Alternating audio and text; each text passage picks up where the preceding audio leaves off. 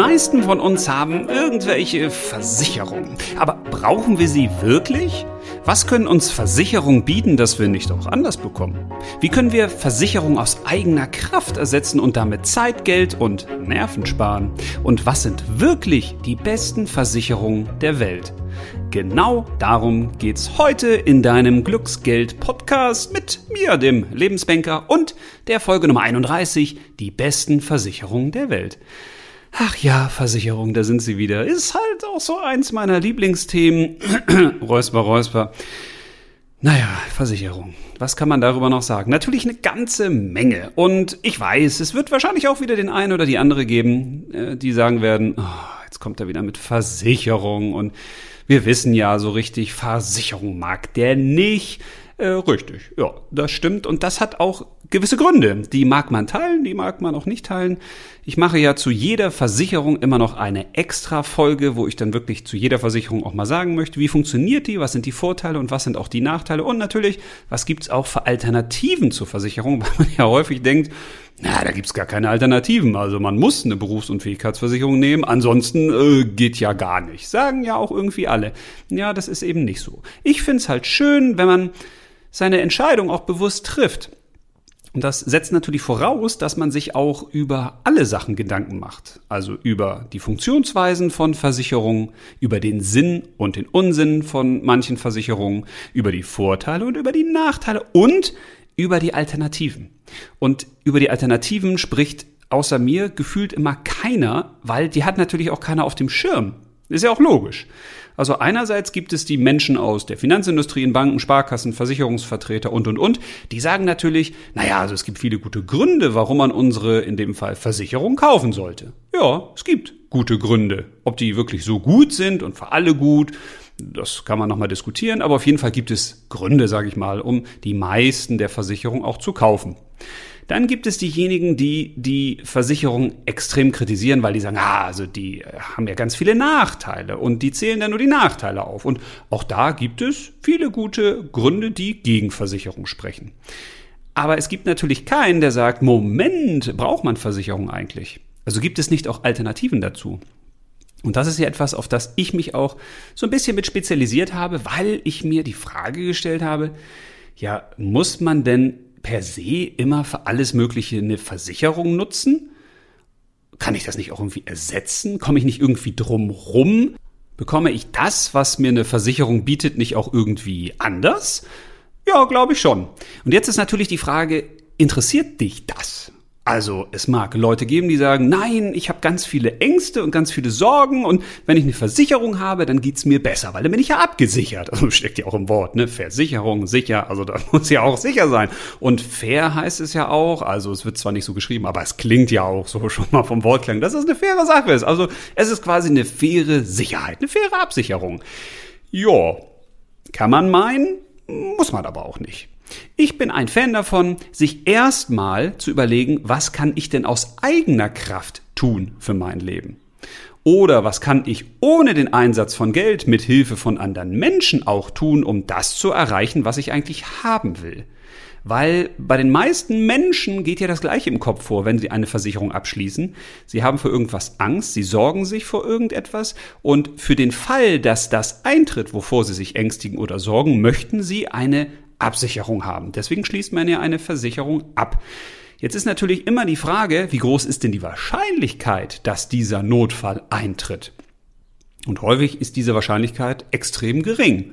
Jetzt gibt es natürlich immer Fälle, das weiß ich, so wird ja in der Versicherungsbranche auch argumentiert, dass man sagt, ja, aber so und so viele Leute werden ja berufsunfähig und ich kenne ja jemanden, der ist ja vom Pferd gefallen und hat sich das gebrochen und konnte dies und jenes nicht mehr machen oder hatte den und den Unfall und wurde verklagt und hatte keine Rechtsschutzversicherung und dann ist er in den finanziellen Ruin getrieben worden und und und. Also diese Einzelfälle, die gibt's natürlich immer. Jetzt kann man sagen, okay, nehme ich diesen Einzelfall für bare Münze oder sage ich, ja, ist halt ein Einzelfall, tritt halt nicht so häufig auf.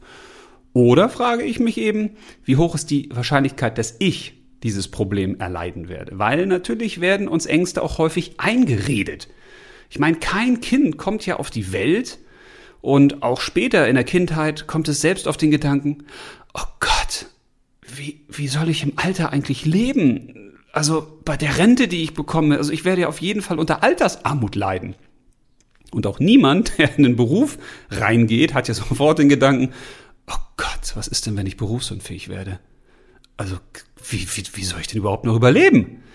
Und jetzt will ich das alles nicht verharmlosen, natürlich nicht. Also Menschen, die wirklich berufsunfähig werden, ja, das ist keine schöne Sache, natürlich nicht. Und das kann auch finanzielle Folgen haben. Ja, natürlich. Aber es heißt eben auch nicht im Umkehrschluss, dass, wenn man denn eine Berufsunfähigkeitsversicherung in diesem Fall zum Beispiel hat, dass man dann abgesichert ist finanziell. Das heißt es eben auch nicht. Weil das ist nämlich etwas, was die meisten gar nicht so bewusst auf dem Schirm haben.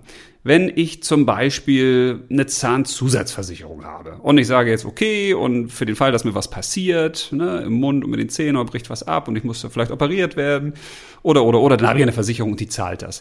Ja, das ist leider nicht immer so. Ne? Da kommt es ja darauf an, was hast du denn da abgeschlossen? Was für Leistungen sind da drin? Was stand im Kleingedruckten? Was ist in der ärztlichen Vorbegutachtung äh, nicht dokumentiert worden? Oder wo hast du falsche Angaben gemacht oder fehlende Angaben? Oder, oder, oder.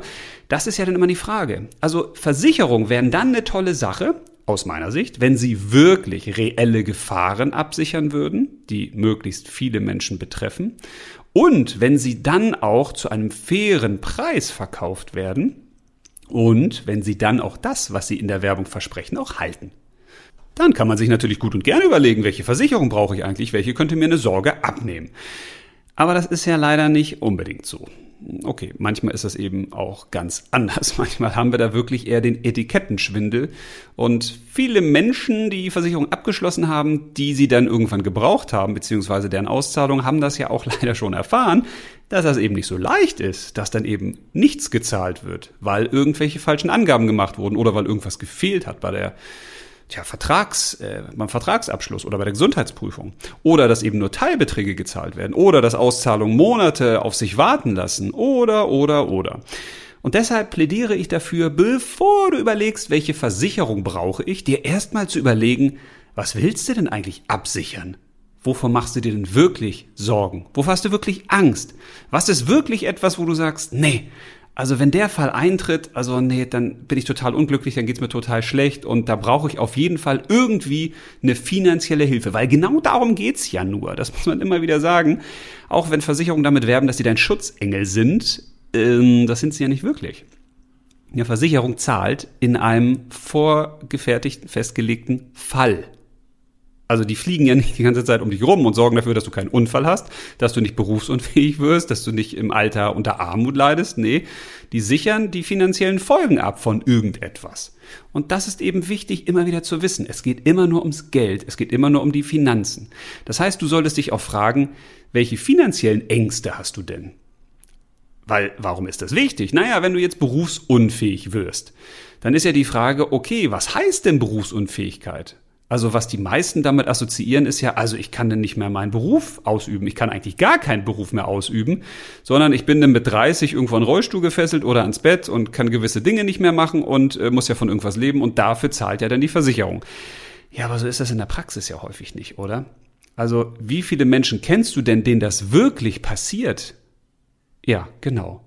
Vielleicht kennst du jemanden und ich möchte da auch nicht wieder von Einzelfällen reden, weil das ist natürlich für die, die sowas erleiden, wirklich nicht schön. Aber wir müssen uns immer wieder ins Bewusstsein rufen, wie hoch sind die Wahrscheinlichkeiten? Weil genau damit operieren Versicherungen nämlich auch. Wie hoch ist die Wahrscheinlichkeit, dass du berufsunfähig wirst in deinem jeweiligen Beruf? Wie hoch ist die Wahrscheinlichkeit, dass du in einen Rechtsstreit verwickelt wirst? Wie hoch ist die Wahrscheinlichkeit, dass du Probleme mit deinen Zähnen hast?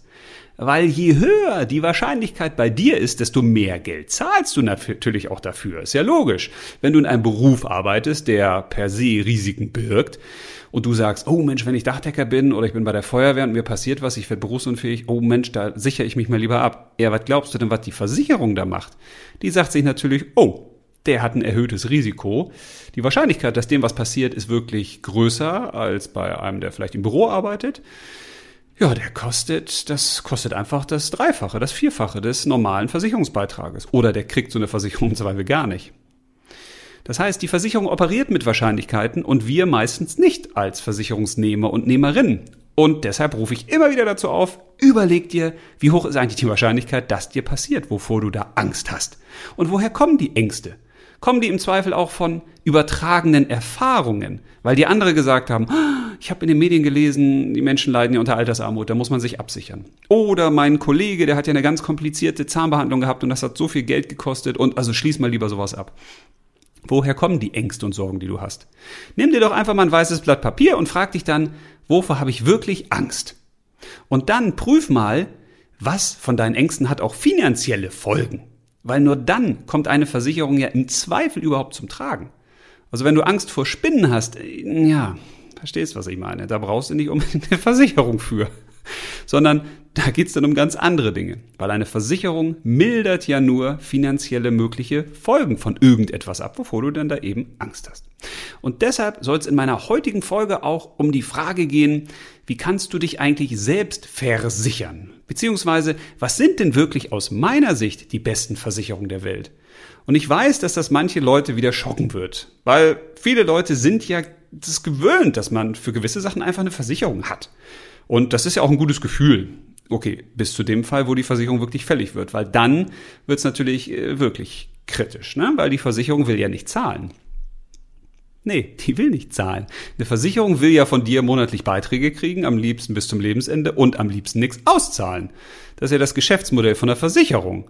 Also wenn die wirklich Produkte anbieten würden, die viele Menschen betreffen, wo viele Menschen die finanziellen Gelder, die da so fließen, in Anspruch nehmen, ja, dann wäre eine Versicherung relativ schnell pleite. ist ja logisch. Das heißt, eine Versicherung, die profitiert dann am meisten, wenn sie ganz viel Geld bekommt und ganz wenig auszahlt. Von daher ist es das Grundprinzip, dass eine Versicherung eben möglichst wenig auszahlen möchte. Und das hat damit natürlich auch zu tun, wie man die Vertragsgestaltung macht. Also wie man dafür sorgt, dass man möglichst wenig auszahlen muss. Und auch da gibt es natürlich schon etliche Fälle, wo man zu Recht sagen kann, das ist nicht wirklich fair Versicherung. Das ist nicht in Ordnung, weil man suggeriert etwas anderes beim Vertragsabschluss als das, was man dann zum Schluss liefert. Aber auch das kann man sich ja vorher anlesen. Da kann man sich ja einfach mal auch als Versicherungsnehmer oder Versicherungsnehmerin informieren und gucken, worauf man sich da wirklich einlässt. Und deshalb möchte ich heute so ein bisschen Input liefern. So ein paar Inspirationen und Gedanken und zwar einfach nur mal exemplarisch, weil es ja zu jeder Versicherung auch eine Extra-Folge gibt oder geben wird. Einfach mal zu drei Versicherungsarten. Zwei, äh, drei komplett unterschiedlichen Versicherungsarten, damit du ein Gefühl dafür kriegst, was meine ich eigentlich damit, dass man Versicherungen auch ersetzen kann. Dass es viel bessere Versicherungen gibt für die Dinge, die uns wirklich wichtig sind. Und ich habe mir folgende drei Versicherungen mal rausgesucht. Die Berufsunfähigkeitsversicherung, die Rechtsschutzversicherung und die Zahnversicherung. Ja, fangen wir doch einfach mal an mit, Moment, eine Sache vorher ist natürlich wichtig, weil ich habe für mich irgendwann mal formuliert, was sind für mich grundsätzlich die besten Versicherungen der Welt? Also wenn man mal die ganzen Versicherungen, die es so gibt, zusammenfasst, die wichtigsten zumindest, die die größten Risiken des Lebens zumindest finanziell abdecken und wie könnte man Alternativen formulieren? Und da habe ich für mich einen einfachen Satz gefunden, der da heißt, der da lautet, die besten Versicherungen der Welt sind eine intakte Familie, Gesundheit und Bildung. Und das klingt relativ locker easy, da habe ich aber lange drüber nachgedacht, auch wenn es vielleicht nicht so klingt oder wenn man mir das nicht zutraut. Aber ich glaube wirklich, wenn man mal überlegt, eine Versicherung soll ja einen Schaden absichern. Also sie soll in einem Schadensfall etwas zahlen. Und jetzt kann ich mich natürlich fragen, ja, wie kann ich das ersetzen? Also natürlich geht es nicht darum, wenn ich jetzt zum Beispiel berufsunfähig werde, dass dann meine Eltern mir die Berufsunfähigkeitsversicherungssumme zahlen würden. Die sagen, okay, die Versicherung würde 500 Euro zahlen und wir zahlen jetzt die 500 Euro. Darum geht's nicht. Mir geht's um die Frage, wie können wir Hilfe bekommen und von wem können wir Hilfe bekommen und wie können wir vor allen Dingen präventiv vorsorgen, damit gewisse Dinge, gewisse Risiken, vor denen wir uns gegebenenfalls fürchten oder sorgen, gar nicht eintreten. Und deswegen glaube ich, dass die besten Versicherungen der Welt für uns immer die intakte Familie sind, als allererstes. Weil wenn du mal überlegst, wen hast du als Partner? Was hast du für Kinder? Gegebenenfalls für Eltern, für Großeltern oder auch für Freunde. Wer ist da so in deinem Lieblingsmenschenumfeld? Und auf wen kannst du dich wirklich verlassen? dann hast du schon echt viel in deinem Leben, was du als positive Versicherung mit in die Zukunft nehmen kannst. Weil wenn dir wirklich mal irgendwas zustößt oder passiert oder ein Unglück oder ein Unfall oder oder oder, dann sollte in allererster Linie auch eine intakte Familie da sein, die dir dabei hilft, die dich auffängt. Und zwar nicht nur finanziell, sondern auch geistig und vor allen Dingen auch seelisch. Und auch da kenne ich schon viele Fälle von Menschen, die brauchten keine Versicherung, weil die Familie diesen Menschen geholfen hat, sie aufgefangen hat. Und das Gleiche gilt auch für die Gesundheit. Also wenn du wirklich körperlich, geistig, seelisch gesund bist und auch etwas dafür tust, gesund zu bleiben, dann ist das eine der wahrscheinlich größten Versicherungen. Was kannst du selbst tun, um dich tja, vor gewissen Dingen zu schützen, selber zu schützen, präventiv tätig zu sein, damit gewisse Risiken später gar nicht erst eintreten. Und natürlich gibt's immer Restrisiken. Jupp, ist so auf dieser Welt. Die ist dafür gemacht, dass es auch Risiken gibt und Probleme und Gefahren und Herausforderungen. Ja, so what? Die Frage ist wieder, wie wahrscheinlich ist das? Und wie kann ich die Wahrscheinlichkeit, dass mir sowas passiert, nach unten regeln? Also es ist doch logisch, wenn du den ganzen Tag nur zu Hause auf deinem Hintern sitzt, dir irgendwelche Chips, Pommes und Cola reinmümmelst, nur vom Fernseher sitzt, dass du dann, wenn du das 40 Jahre so durchziehst, nicht quietschfidel sein wirst. Das ist auch jedem klar.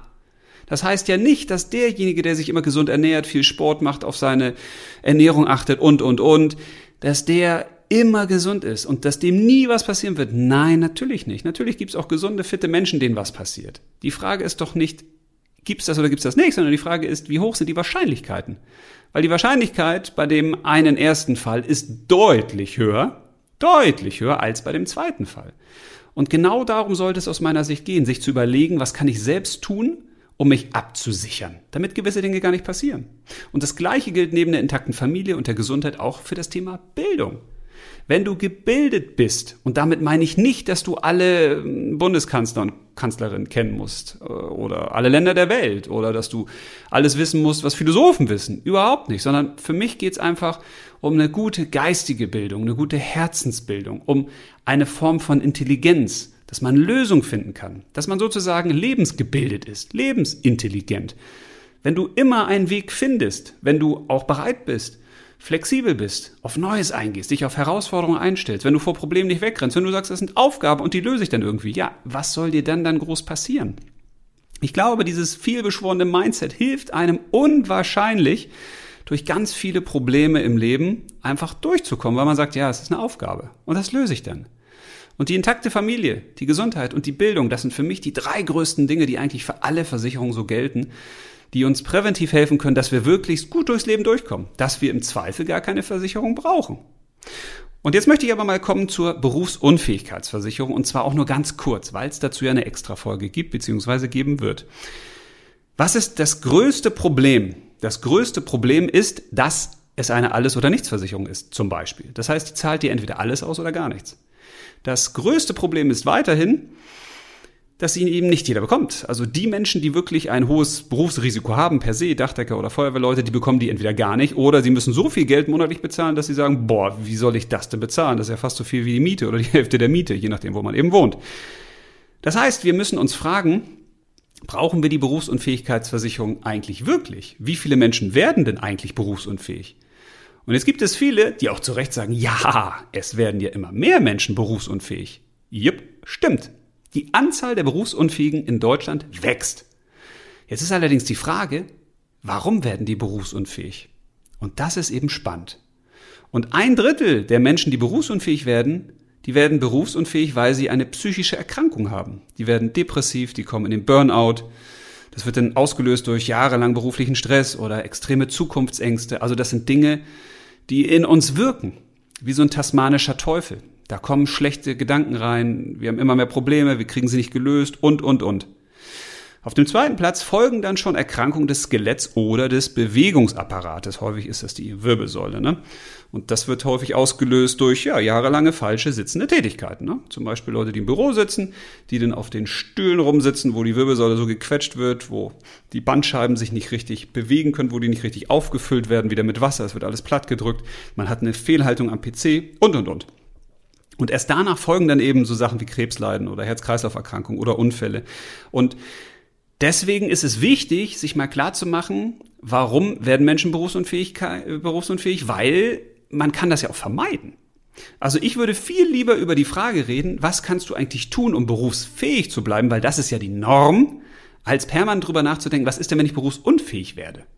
Die Wahrscheinlichkeit, dass du berufsfähig bleibst, dein ganzes Leben lang, ist viel, viel, viel, viel, viel, viel höher, als dass du berufsunfähig wirst. Und wenn du jetzt wirklich Angst hast, berufsunfähig zu werden, ja, dann überleg dir doch, okay, wenn die meisten Menschen berufsunfähig werden, weil sie psychische Erkrankungen bekommen oder weil sie eben Probleme haben mit dem Skelett- und Bewegungsapparat, ja, was kann ich denn tun, um dem vorzubeugen? Und deswegen sind für mich die besten Berufsunfähigkeitsversicherungen der Welt erstens eine gezielte Bewegung, zweitens eine erfüllte, erfüllende Arbeit und drittens eine gute Balance im Leben. Also wenn ich mir nochmal vor Augen führe, psychische Erkrankung ist auf Platz eins, Probleme beim Bewegungs- und Skelettapparat ist auf Platz zwei, dann ist das ja Körper, Geist und eben auch Seele. Und da kann ich mich natürlich fragen, okay, wo muss ich mich denn gezielt bewegen, damit ich eben keine Probleme habe beim Skelett- und Bewegungsapparat? Und häufig haben wir eben zum Beispiel Probleme im unteren Rücken. Tja, da gibt's ja etliche Übungen, die man machen kann. Sei es beim Pilates oder beim Yoga oder, oder, oder. Das kann man auch einfach so zu Hause mal machen. Die Frage ist, gehe ich da so bewusst ran? Will ich berufsfähig bleiben? Weil das ist etwas, was mich an Versicherung per se stört. Wir reden nur über Probleme, über Ängste, über Sorgen, über die dunklen Seiten des Lebens, die es natürlich auch gibt. Klar. Aber wir sollten viel lieber darüber reden, ja, wie komme ich um diese dunklen Seiten möglichst rum? Wie wandere ich möglichst lange im Licht, in der Sonne, in der Wärme? Und wenn ich mich dann frage, okay, wie kann ich mich denn gezielt bewegen, damit ich die Probleme beim Skelett und Bewegungsapparat eben möglichst nicht habe, dann hilft das auf jeden Fall dann minimiere ich das Risiko und die Wahrscheinlichkeit, berufsunfähig zu werden. Und wenn ich mir dann eben angucke, die psychischen Erkrankungen und die Probleme, natürlich gibt es viele Dinge, das sind Krankheiten. Da kannst du dich dann nicht gegen erwehren. Also Depression ist zum Beispiel eine zunehmende, leider zunehmende, echt extrem starke und schwere Krankheit. Da kannst du dich dann nicht mal eben so rausdenken. Aber bevor es dazu kommt, kann man ja Dinge tun. Und darum sollte es gehen.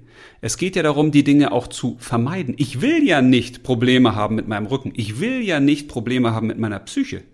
Und deswegen muss ich mich ja fragen, wie kriege ich denn meine Psyche möglichst rein? Wie werde ich psychisch stabil?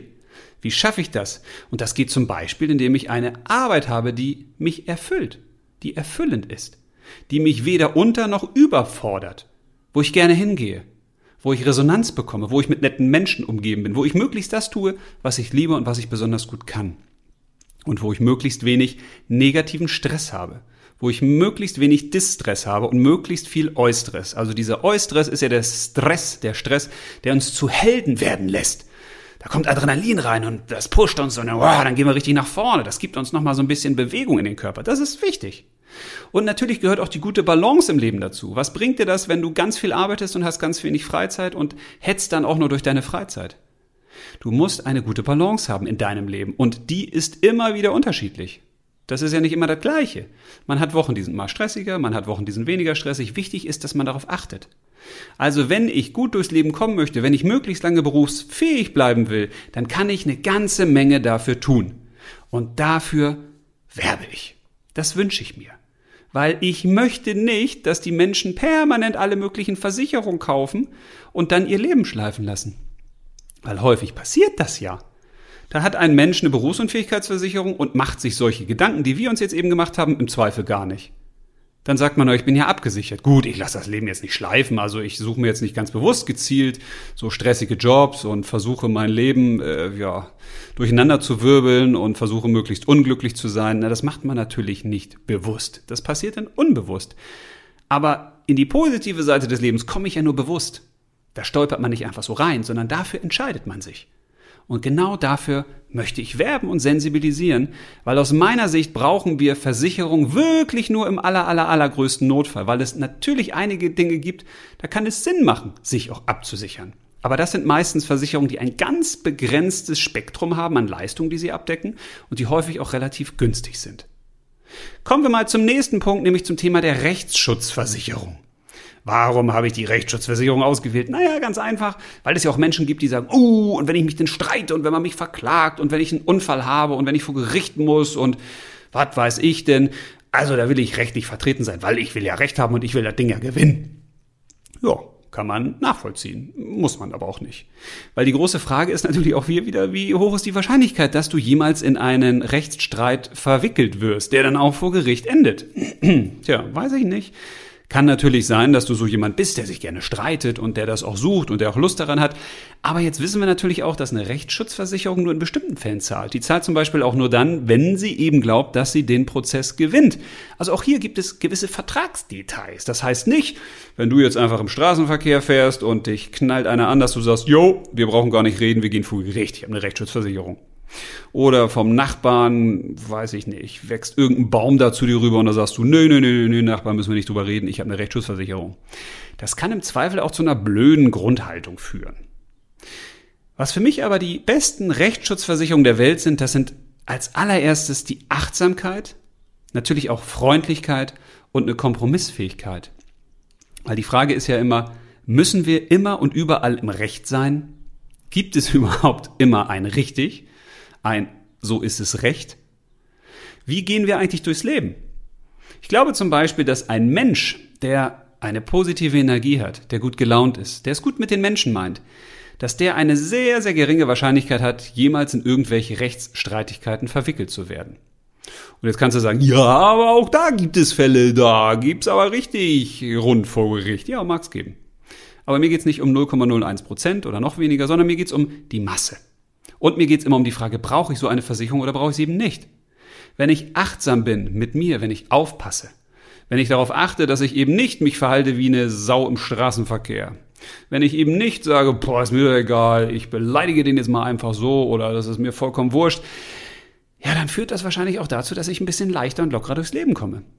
Freundlichkeit bewirkt immens viel. Ich weiß nicht, ob du das schon mal mitgekriegt hast, aber wenn du jemanden grüßt und sagst zum Beispiel, Hallo, dann kommt wahrscheinlich ein Hallo zurück. Wenn du guten Tag sagst, kriegst du häufig einen guten Tag zurück. Warum sage ich das? Weil das relativ einfach ist im Leben. Das, was du aussendest, das bekommst du halt zurück. Vielleicht nicht immer direkt. Bei einem Hund ist es relativ schön zu sehen. Du kannst dich ja zu einem Hund runterbeugen und sagen, na, du bist ja ein kleiner Idiot. Na, du stinkst ja richtig. Du bist ja doof. Und der Hund schlägt dir die Hand ab. Und er wedelt mit dem Schwanz und der begrüßt dich freundlich weil der hört deine Worte nicht, der hört aber deine Tonalität.